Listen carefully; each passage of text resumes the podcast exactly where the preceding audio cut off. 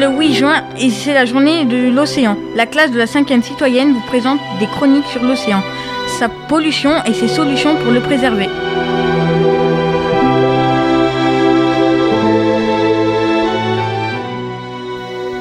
Aujourd'hui, sur Radio Système, nous allons vous parler de la Grande Barrière de Corail. Nous sommes trois élèves du collège de la Vallée Verte dans le Gard. Elle est située en mer de Corail au large du Queensland en Australie. La Grande Barrière de Corail est composée de 2900 récifs et de 900 îles. Elle s'est formée grâce à la présence de milliards d'animaux marins minuscules, connus sous le nom de polypes et qui vivent en symbiose avec des algues. L'Australie constitue le plus grand récif corallien du monde.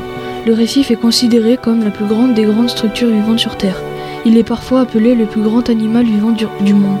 Mais en réalité, il est constitué de nombreuses colonies de coraux. Les coraux souffrent de maladies dont les principales causes sont la pollution, le réchauffement climatique et en particularité l'acidification de l'eau. Sous l'effet de l'eau chaude qui reste trop chaude pendant trop longtemps, les coraux expulsent leurs zouzanthelles, responsables de leur perte de couleur, exposent leur squelette blanc et finissent par mourir par faute de nutriments. Cette chronique vous a été proposée par les élèves de la 5e de la classe citoyenneté du collège de la Vallée Verte de Vauvert dans le cadre d'un projet autour de la protection des océans.